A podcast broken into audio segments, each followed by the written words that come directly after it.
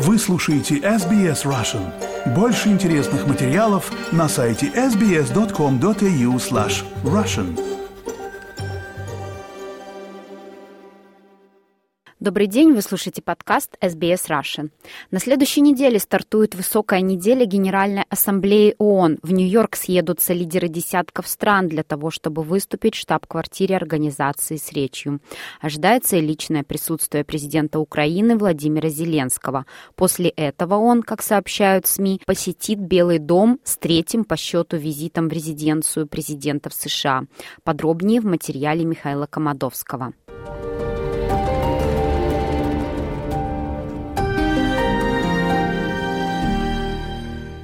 Телеканал NBC со ссылкой на источники в украинском правительстве первым сообщил, что Владимир Зеленский планирует принять участие в заседании Генеральной Ассамблеи Организации Объединенных Наций на следующей неделе, и, как ожидается, после этого он встретится с президентом США Джо Байденом. Ожидается, что президент Зеленский отправится в столицу США сразу после выступления в ООН.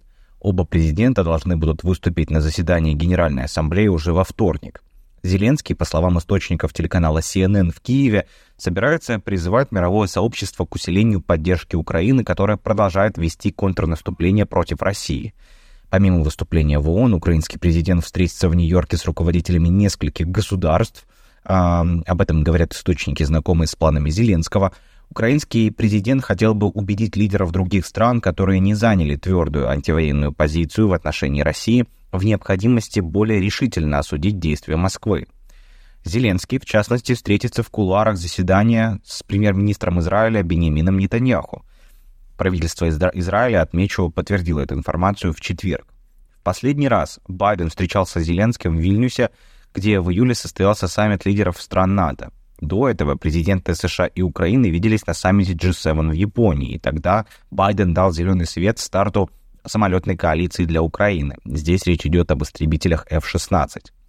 В последний раз, когда Зеленский был в Белом доме, США и союзники согласились передать Киеву систему ПВО Patriot. Государственный секретарь США Энтони Блинкен встретился с Зеленским в Киеве на прошлой неделе в рамках а, визита, целью которого было укрепление американской поддержки Украины – Глава Госдепартамента США в беседе с украинским президентом подтвердил, что США намерены продолжать поддерживать Киев в борьбе с российской агрессией. Планируется, что в Вашингтоне Зеленский встретится и с законодателями в Конгрессе. Президент Байден, напомню, запросил дополнительные 24 миллиарда долларов на финансирование помощи Украине. О возможных результатах этой встречи мы поговорили с бывшим послом США в Украине Джоном Хербстом. Zelensky is a very talented politician. Зеленский очень талантливый политик и убедительный общественный деятель. Поэтому я подозреваю, что его усилия в Конгрессе укрепят уже сильную поддержку Украины. Но основная причина, по которой мы должны оказывать помощь Украине, это защита американской безопасности. Американское процветание зависит от этого. Опять же, Путин является лидером ядерной сверхдержавы, которая хочет изменить правила мирового порядка, пытается подорвать НАТО. Если он победит в Украине, мы столкнемся с агрессивным Кремлем.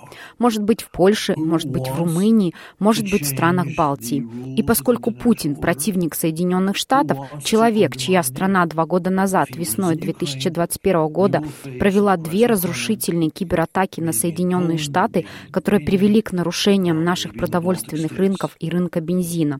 Нам нужно предпринять шаги для защиты себя.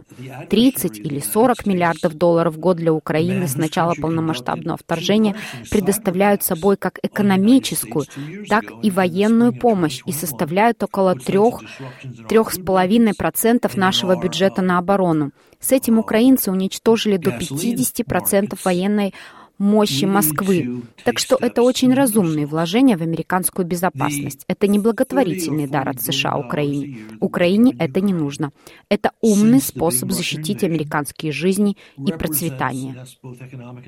Материал подготовлен Михаилом Комадовским специально для SBS Russian.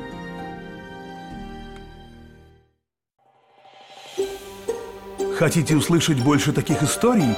Это можно сделать через Apple Podcasts – Google Podcasts, Spotify или в любом приложении для подкастов –